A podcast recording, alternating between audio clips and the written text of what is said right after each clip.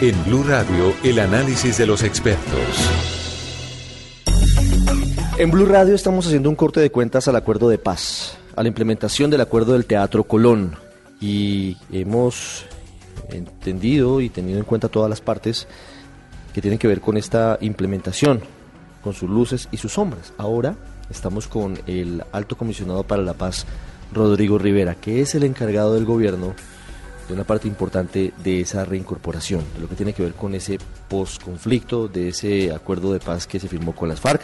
Comisionado Rivera, gracias por estar con nosotros en Blue Radio.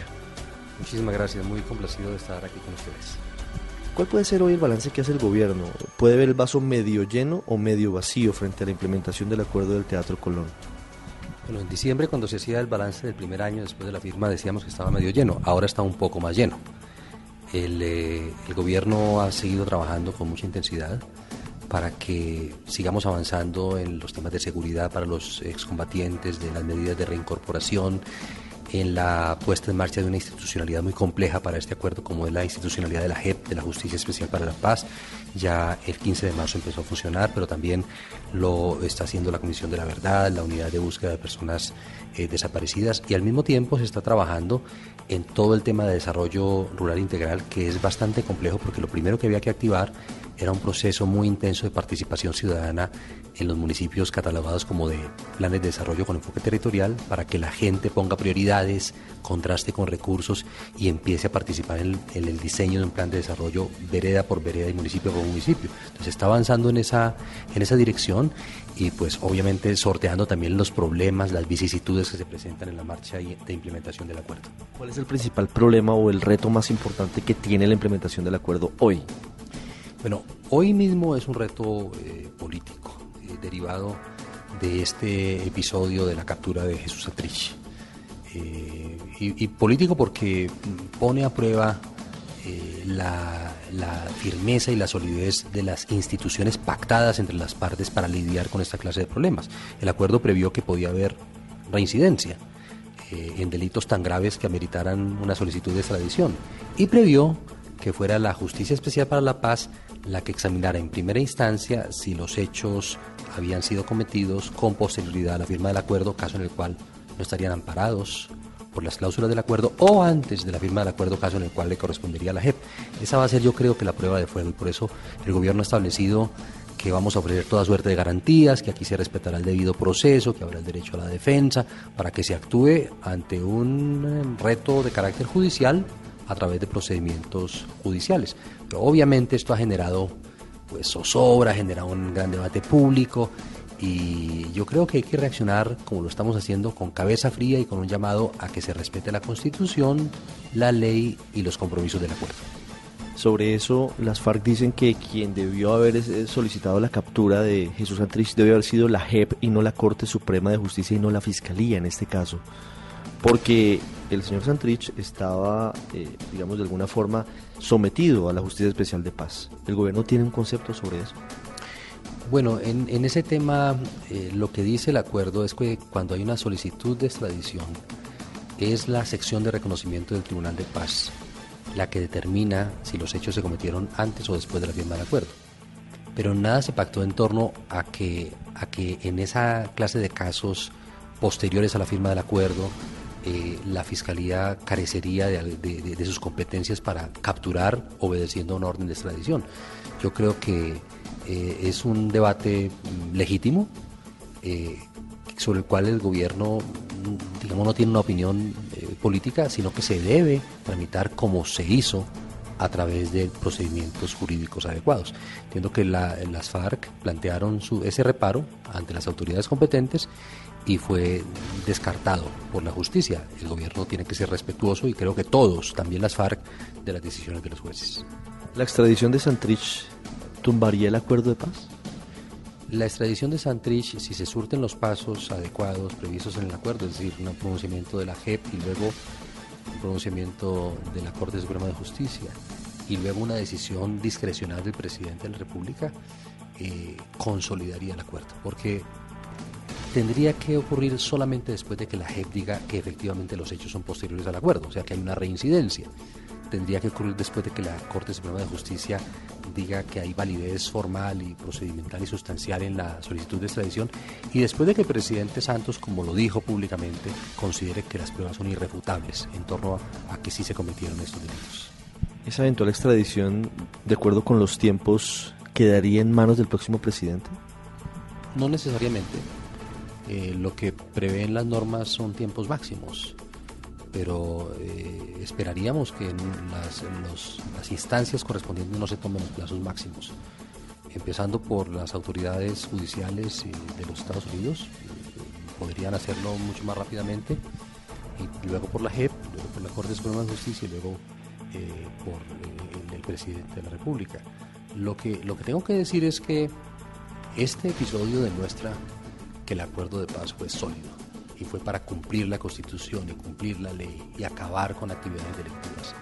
No fue para intercambiar impunidades. Esto, esto está demostrando que, que, era mentira lo que se decía en torno a que era un acuerdo para establecer impunidades y una especie de cheque en blanco y licencia para, para que quienes habían cometido delitos en el pasado lo siguieran haciendo. No es así, es un acuerdo serio y este episodio lo está demostrando. Frente a ese punto de diferencias de criterios o de opiniones entre Rodrigo Londoño e Iván Márquez, ¿el gobierno cree que hay una división en las FARC sobre el asunto de la captura de Santarich? Pues el gobierno cree que hay eh, una expresión de los derechos eh, a la libertad de opinión que ellos ahora han ganado en virtud justamente del acuerdo. Ellos tienen ahora libertad de expresarse, tienen libertad de participar en el debate político, tienen libertad de ejercer esa, ese, ese privilegio al interior de sus, de sus filas como, como, como lo aconseje eh, su eh, saber y entender, y también tiene libertad de ejercer derechos eh, jurídicos ante la justicia, y, es lo que debería ocurrir en este caso. Aquí no estamos hablando de un episodio político, estamos hablando de un incidente judicial.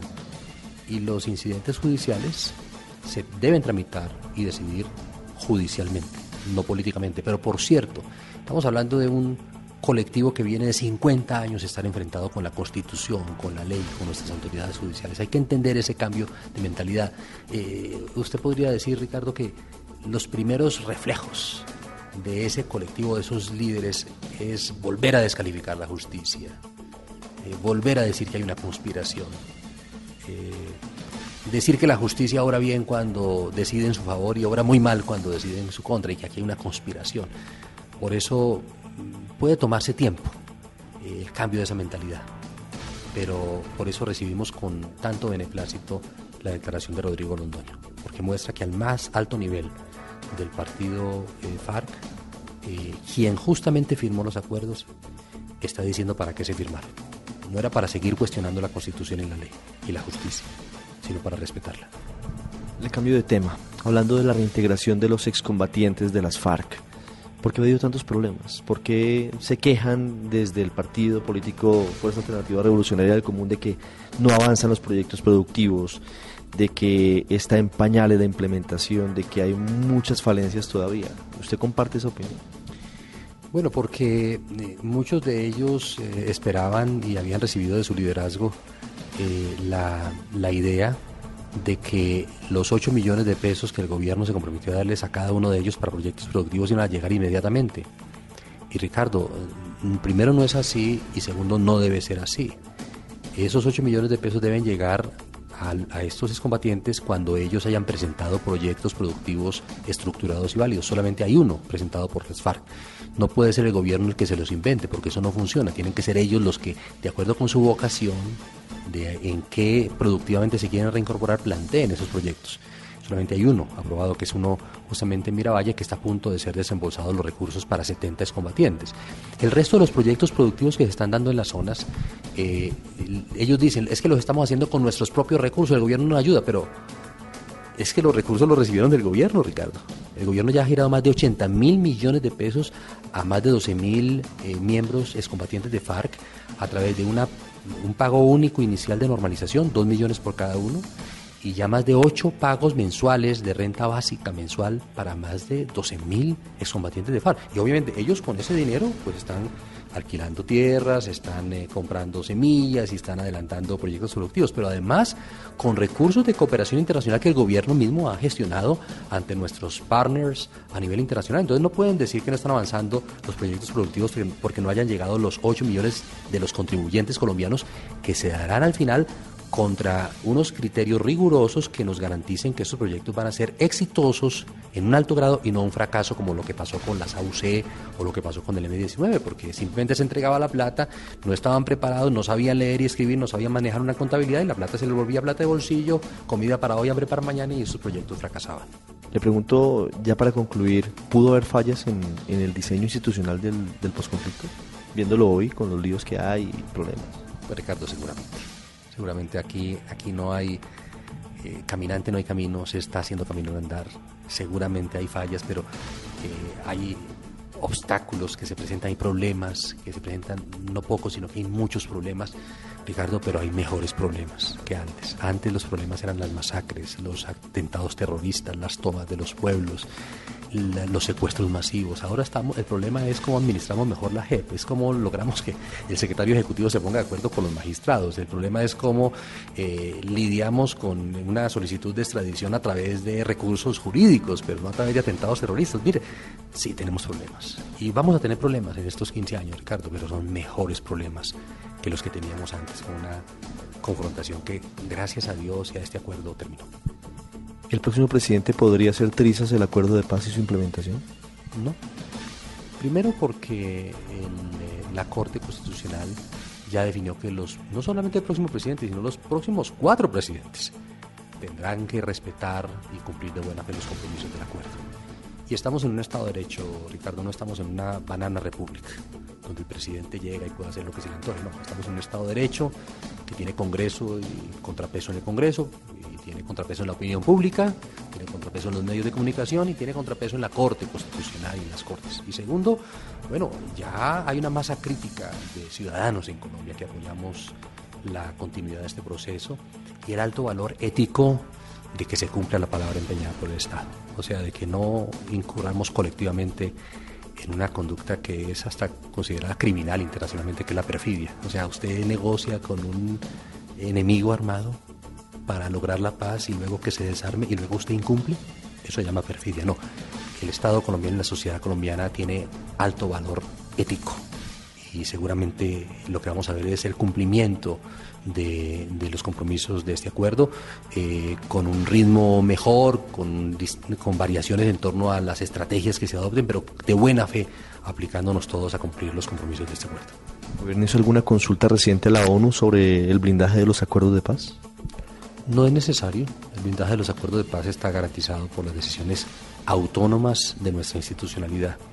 La del Congreso Nacional, que cambió la Constitución para eso, y la de la Corte Constitucional, que avaló esos cambios. Ahora, usted trae a colación un punto importante.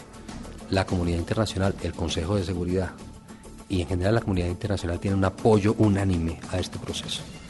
Yo creo que cualquier gobierno que, que pretendiera variar los compromisos éticos y jurídicos y políticos del Estado colombiano en este acuerdo de paz, se toparía con una muralla internacional, con una muralla interna y con una muralla jurídica también institucional en Colombia. Comisionado Rodrigo Rivera, muchas gracias por estos minutos en Blue Radio. A ustedes, eh, Ricardo, y bueno, a todos los oyentes y